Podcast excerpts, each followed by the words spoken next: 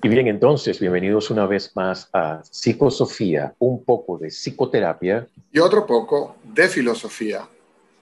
Hoy, y lo digo rápida y violentamente, vamos a hablar sobre la violencia. Es un tema que nos han pedido nuestros numerosos oyentes en distintas partes del mundo. Parece ser que es un tópico que interesa y quizá más últimamente. Sí, sobre todo porque parece que la violencia eh, se ha convertido, tanto de parte del Estado como de parte de la sociedad civil, eh, en un instrumento para lograr cosas. Eh, bueno, no se ha convertido, siempre lo ha sido. Siempre ha sido un instrumento para lograr cosas.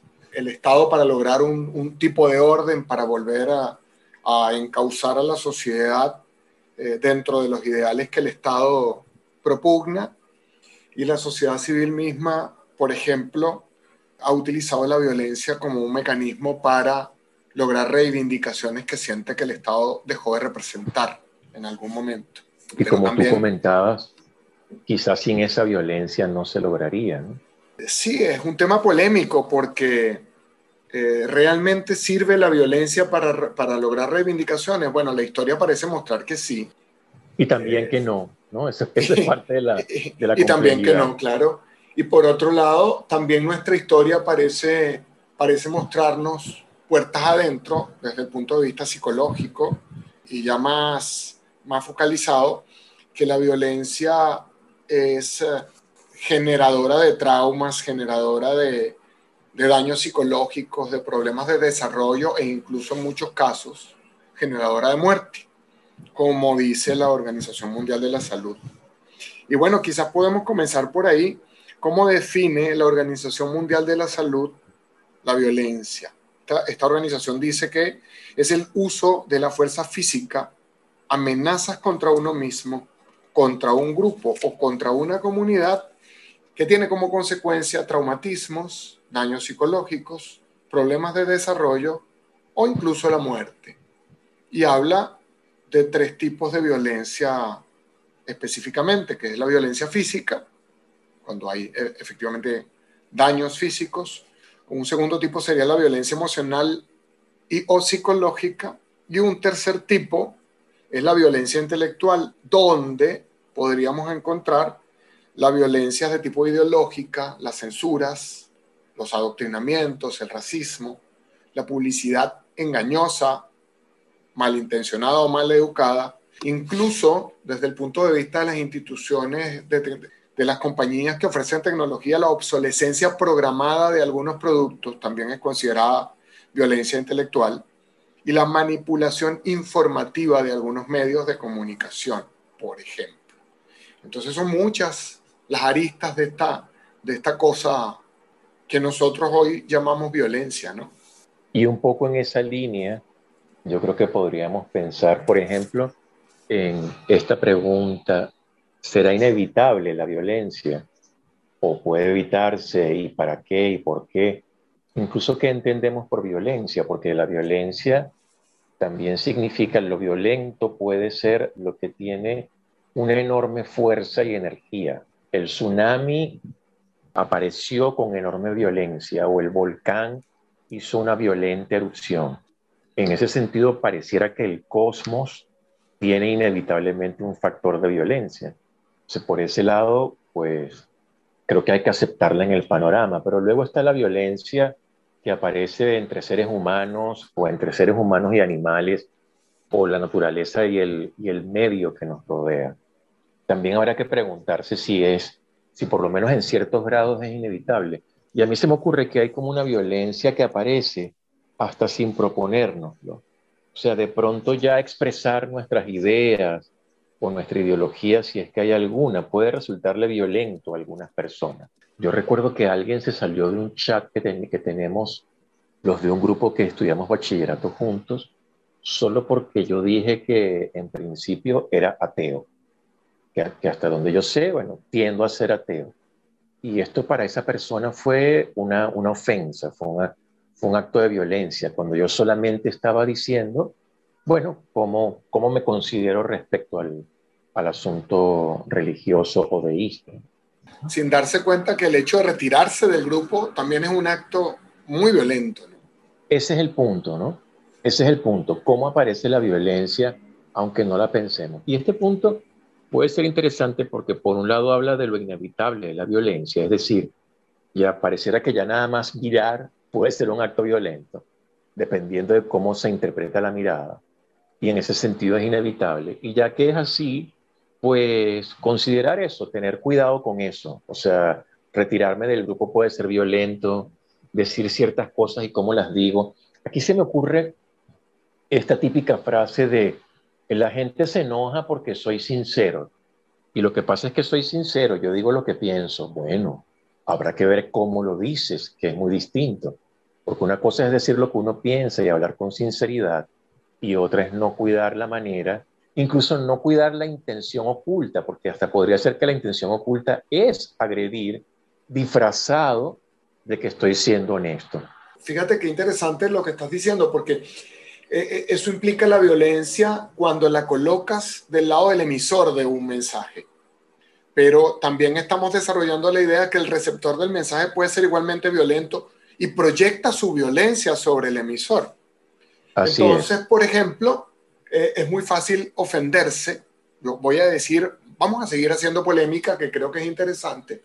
he visto muy a menudo, por ejemplo, en las comunidades, en las comunidades veganas, a quienes respeto porque creo que tienen una ideología interesante con respecto a, la manera de alimentarse y al impacto ecológico que se ocasiona en el mundo, pero parece que a veces es violento este mensaje de algunas personas de la comunidad vegana cuando dicen que tienes que dejar de comer carne porque tú le estás haciendo daño al mundo, ¿no? Como igualmente violento, perdón, fue esta persona que te decía que, o, que se salió de un grupo porque consideraba que tú habías sido irrespetuoso simplemente por definirte ateo, o como puede ser violento un padre o una madre hoy en día, porque hace 40 años no era considerado así, puede ser violento un padre o una madre hoy en día cuando golpea a su hijo o cuando lo coacciona para obtener un resultado específico en la crianza, ¿no? Entonces, bueno, eh, hay que, no hay que perder de vista que también hay una violencia intrínseca en la postura interpretativa del receptor del mensaje. Así es, y por eso decía que entonces la violencia eh, también en este sentido es inevitable y puede ser interesante considerar eso para uno chequear si, si más allá de las paranoias uno podría estar siendo violento sin darse cuenta. Luego está la violencia adrede, la, la violencia consciente, y quizá también como un hecho inevitable hasta cierto grado. O sea, una madre que de pronto toma a su hijo con fuerza para que no haga determinada cosa, podría estar salvándole la vida. De pronto el muchachito iba rumbo a un despeñadero y la manera en que lo detiene es violenta. Eh, de pronto eso es importante y menos mal que aparece y por algo tenemos un elemento de violencia. Y quizá el gran reto es aprender a equilibrarlo, ¿no? Aprender a que tenga la dimensión más o menos justa. Pienso en esa imagen también de Cristo sacando a los mercaderes del templo, ¿verdad? Hasta donde sabemos, según las escrituras, Cristo no dice, señores de la economía informal, por favor desalojen el perímetro, sino que lejos de hacer eso empieza a derribar los chiringuitos con violencia, a destruirles las mercancías y a mandarlos al, al sorete con mucha violencia. Pero de pronto porque tiene un sentido, porque está pasando algo ahí, porque se está diciendo algo desde esa violencia. También la violencia ayuda a poner límites. Ese, adolescente que empieza a decir, toquen la puerta cuando entren a mi cuarto. Y de pronto en la número 10 pega un grito. He dicho mil veces que por favor toquen la puerta y habla con violencia. Quizá gracias a ese tono violento de su reclamo, esta persona comienza a poner límites. O la novia con el novio, el novio con la novia, el, empleado y el jefe. Y esos elementos de violencia. Quizás ahí este, eso que estás sugiriendo me lleva, porque no sé si estoy del todo de acuerdo con tu postura, que me parece interesante, pero me lleva a la distinción que se hace eh, eh, eh, de la rabia y la ira, ¿no? Quizás eh, y, también eso me lleva a una invitación, creo que es el desafío de Aristóteles que se llama. molestarse, eso es fácil, pero molestarse con la persona apropiada, de la manera apropiada, ah, durante el tiempo apropiado, por la razón apropiada, eso es difícil. Y cuando me hablas de Jesús, inmediatamente yo me imagino otro personaje que no pretendo para nada ponerlo al mismo nivel comparativo de Jesús, o sí, no lo sé, pero inmediatamente pienso en Gandhi y en su lucha conocida como la ahimsa, ¿no? Y, esto que él llamó eh, el movimiento de la, de la no violencia, y donde él se negó sistemáticamente a utilizar la violencia como medio de protesta y creó aquella, aquella famosa frase de la resistencia no violenta. Paradójicamente, Gandhi no ganó el Premio Nobel de la Paz a pesar de que, de que propuso sistemáticamente la no violencia en su manera de protestar. Y entonces fíjate, aquí traigo la protesta, esa misma protesta que tú hablabas del adolescente que en algún momento se, se, cansa, se molesta, porque ha dicho muchas veces que no entren a su habitación sin tocar la puerta y de repente pega un grito.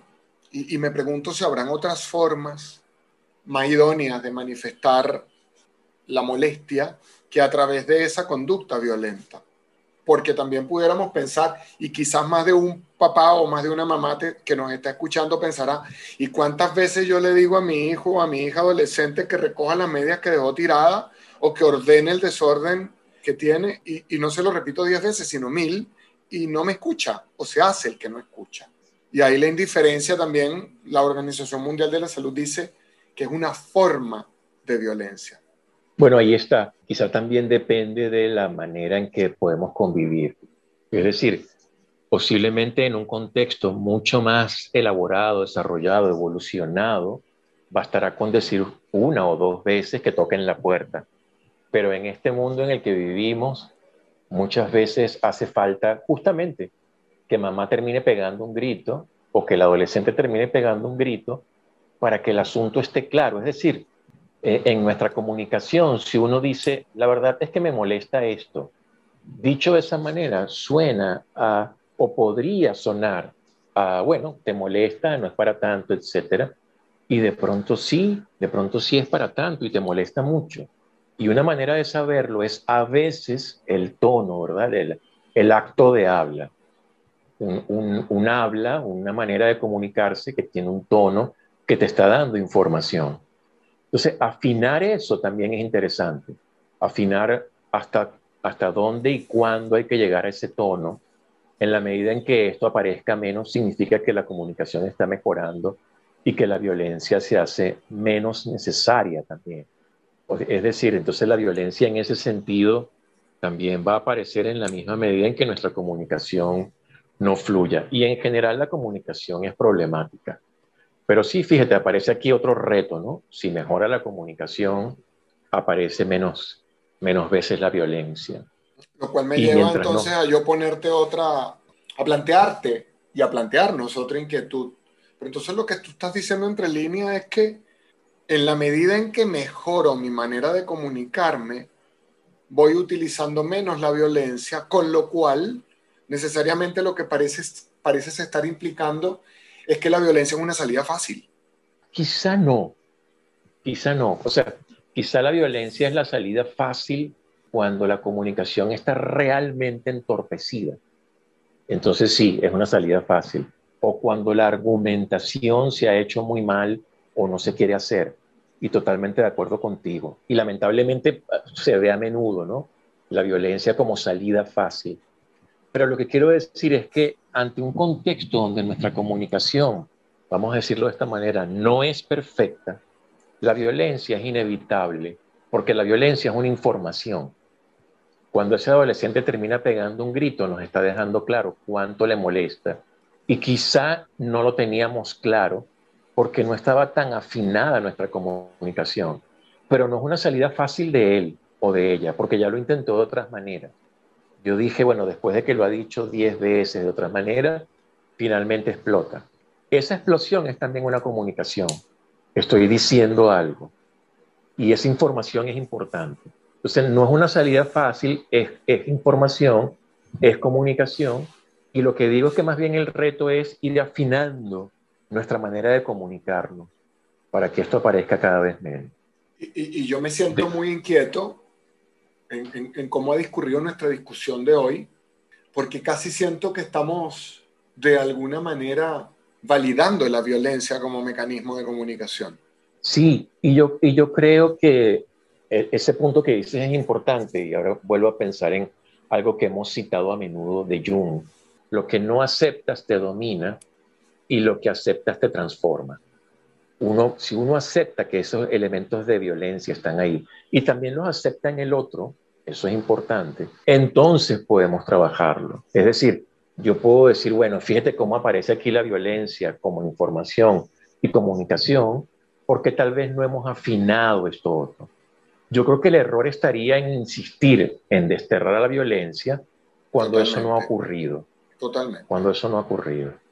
Me gustaría replantearlo de otra forma en, mi propio diálogo interno y por lo tanto en, en, nuestro diálogo, que además tiene el aspecto maravilloso en el cual parece que estamos, no sé si abiertamente, pero que por primera vez en, en algunas de nuestras discusiones no estamos de acuerdo totalmente, pero sin embargo nos estamos respetando y eso es vital para que se reconozca la violencia como una cosa que puede estar ahí, ¿sí? pero que en la medida en que discurre el respeto, porque me reconozco violento y te reconozco violento, entonces busco otros mecanismos de comunicación, otros mecanismos de persuasión incluso, y otros mecanismos de reconocimiento de lo que tú estás sintiendo. Exacto. Y en ese espacio es inmensamente válido reconocerme, reconocerme violento y reconocer al otro violento como una medida digamos, de conciencia, voy a utilizar este término que, de repente se me ocurre, una medida de autoconciencia coactiva. Cuidado, que, que no se te salgan los caracoles del canasto porque, porque de repente la cosa va a perder el aspecto de negociación. Y por cierto, si aparece la violencia, ocurre, disculpa para cerrar la idea, y por, por, cierto, esa violencia ha ocurrido siempre en la humanidad justamente por la incapacidad o la imposibilidad, no importa, que, tienen dos grupos de ponerse de acuerdo.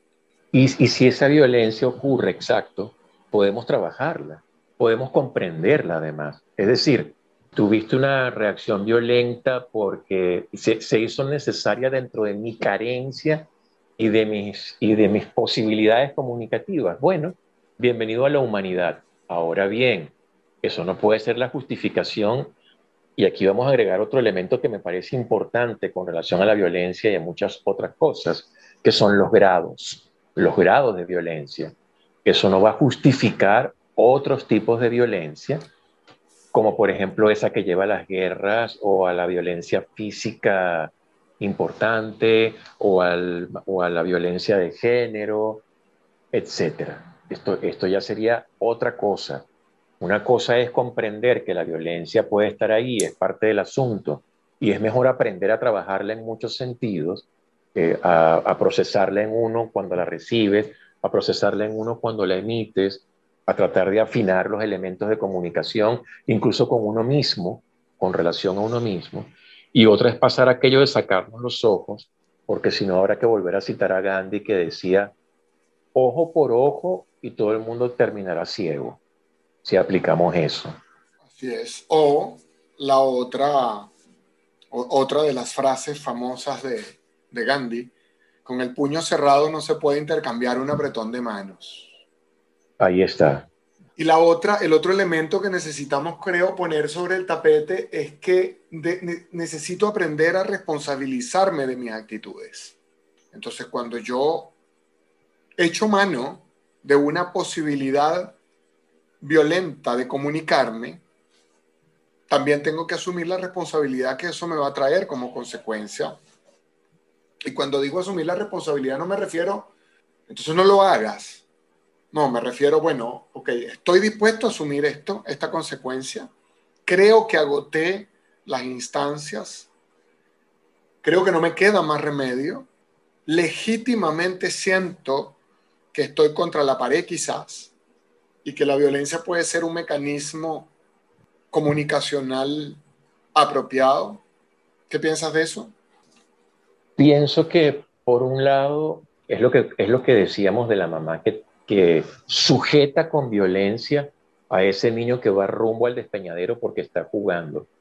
Pues menos mal que la mamá lo hizo así, menos mal que la mamá nos dijo, pequeño infante, por favor detente porque te acercas hacia el peligro. Posiblemente cuando termine de decir la frase ya el niño está cayendo por el despeñadero. Y, menos mal que apareció ese elemento violento, sin necesidad de hacer un daño innecesario. Pero aquí sobre todo quería rescatar o, retomar lo que hemos mencionado antes de hacernos conscientes. Yo creo que quien piense que no es violento nunca se está engañando. Es decir, por, lo que comentábamos antes, a veces sin proponérnoslo, a veces porque la simple mirada puede parecerle violenta a alguien y porque somos, porque solemos ser muy inconscientes de nuestros tonos, de nuestra, a veces estamos diciendo algo que sencillamente es un chiste, pero alguien lo recibe como un, un cinismo violento. Y solamente a partir de ahí es que yo puedo empezar a procesar el asunto, por un lado. Y por otro lado, ¿por qué no pensar que hay elementos de violencia que son fundamentales, lamentablemente, o, o quizá no lamentablemente, ahora que lo pienso, porque cuando digo lamentablemente quizá le estoy poniendo ese valor, quizá judío-cristiano o como quieras llamarlo, de que la violencia está siempre mal y yo tengo mis dudas al respecto. Por ejemplo, sobrevivir o la vida misma es un acto que tiene elementos de violencia. Porque si no, o sea, ¿cómo, ¿cómo, haces el intercambio bioenergético? Es decir, cómo comes sin violencia, porque incluso esa zanahoria que te estás comiendo fue arrancada violentamente de la plantita y les estás metiendo unos mordiscos violentos, etcétera, etcétera, etcétera. Esto también aparece en, en nuestra idealización, por ejemplo, del mundo indígena. Al parecer, en América se extinguieron la mitad de los mamíferos grandes y medianos en manos de nuestros indígenas, que se supone que conviven con la naturaleza mucho mejor. Claro que lo hacen en general mucho mejor, pero eso no significa que no haya violencia ni depredación. Además que estamos metidos, parece, en una sociedad que critica extremadamente la violencia de los otros, pero que no se da cuenta de la violencia profunda individual. Eh, y, eso me trae a la idea, ya lo habíamos conversado tú y yo, la necesidad de, plantear un, podcast al respecto, que creo que va a ser el siguiente, de la discusión eh, que está aconteciendo en las redes sociales en este momento sobre lo que está ocurriendo con esta caricatura animada de Pepe Le y de cómo lo hemos convertido en un chivo expiatorio de la violencia que, como tú bien apuntabas, no somos capaces de reconocer en nosotros mismos que por cierto parece que lo de Pepe Le Pew es un fake news, pero no importa, porque como él hay muchos otros y hay que condenar aquello porque habla de, los negros y aquello otro porque habla de los blancos.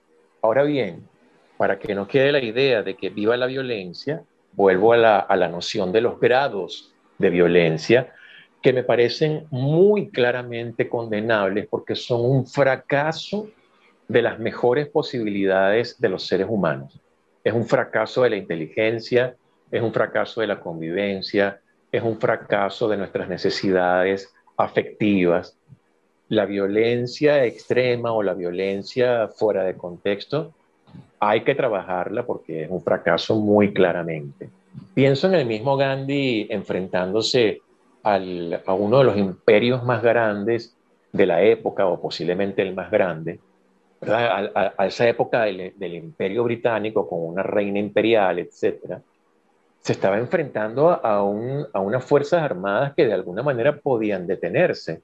Pero yo creo que, si Gandhi se enfrentara, por ejemplo, a los organismos represivos de Nicolás Maduro, iba a terminar la mitad de su gente muerta y él preso y torturado.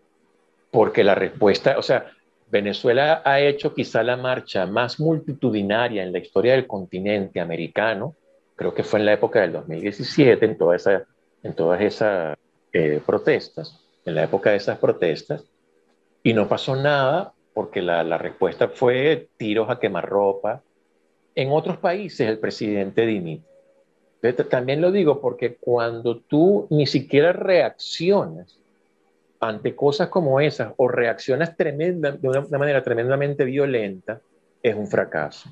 Como es un fracaso la reacción violenta que luego genera la guerra o la reacción violenta que luego genera la desgracia.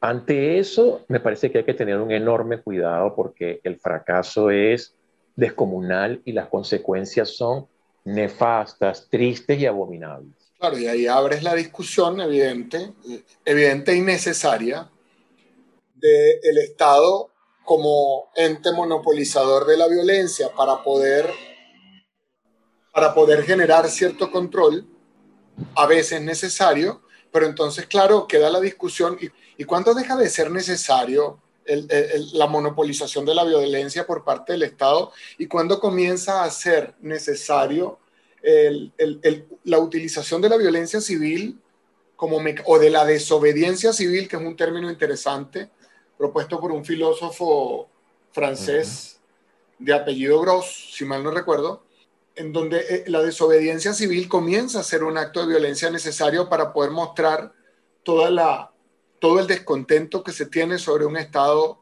no solamente monopolizador, sino castrador de la libertad del pueblo. ¿Sí? Ya se nos acabó el tiempo. Se nos acabó el tiempo, querido amigo.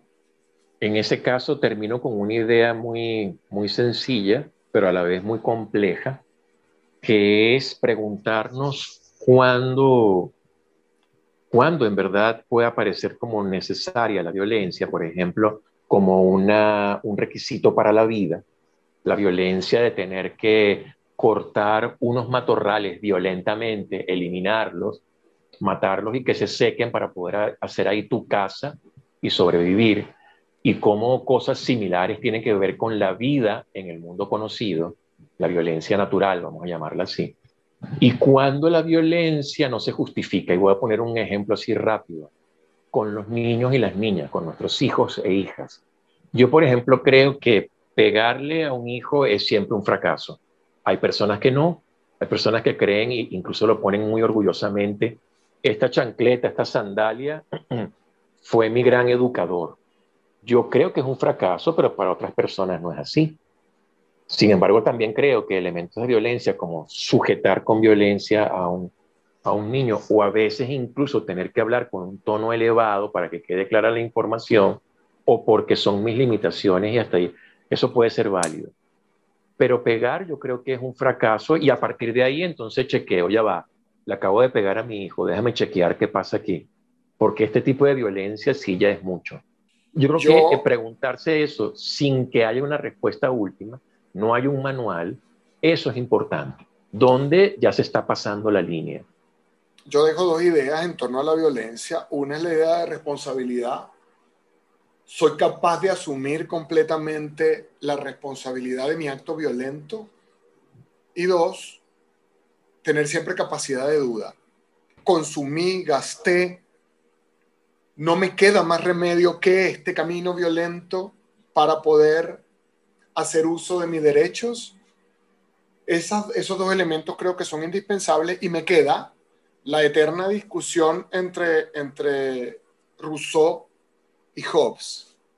¿El hombre es bueno por naturaleza y es la sociedad la que lo corrompe? ¿O el hombre es el lobo del hombre y la sociedad se erige como un instrumento ético de control del individuo. Parece que no hay respuestas, como tú bien lo dices, y no las hay. Y a veces no es tan importante tener las respuestas, pero sí mantener la capacidad de duda sistemática y de siempre tener la posibilidad de pensar, estar equivocado.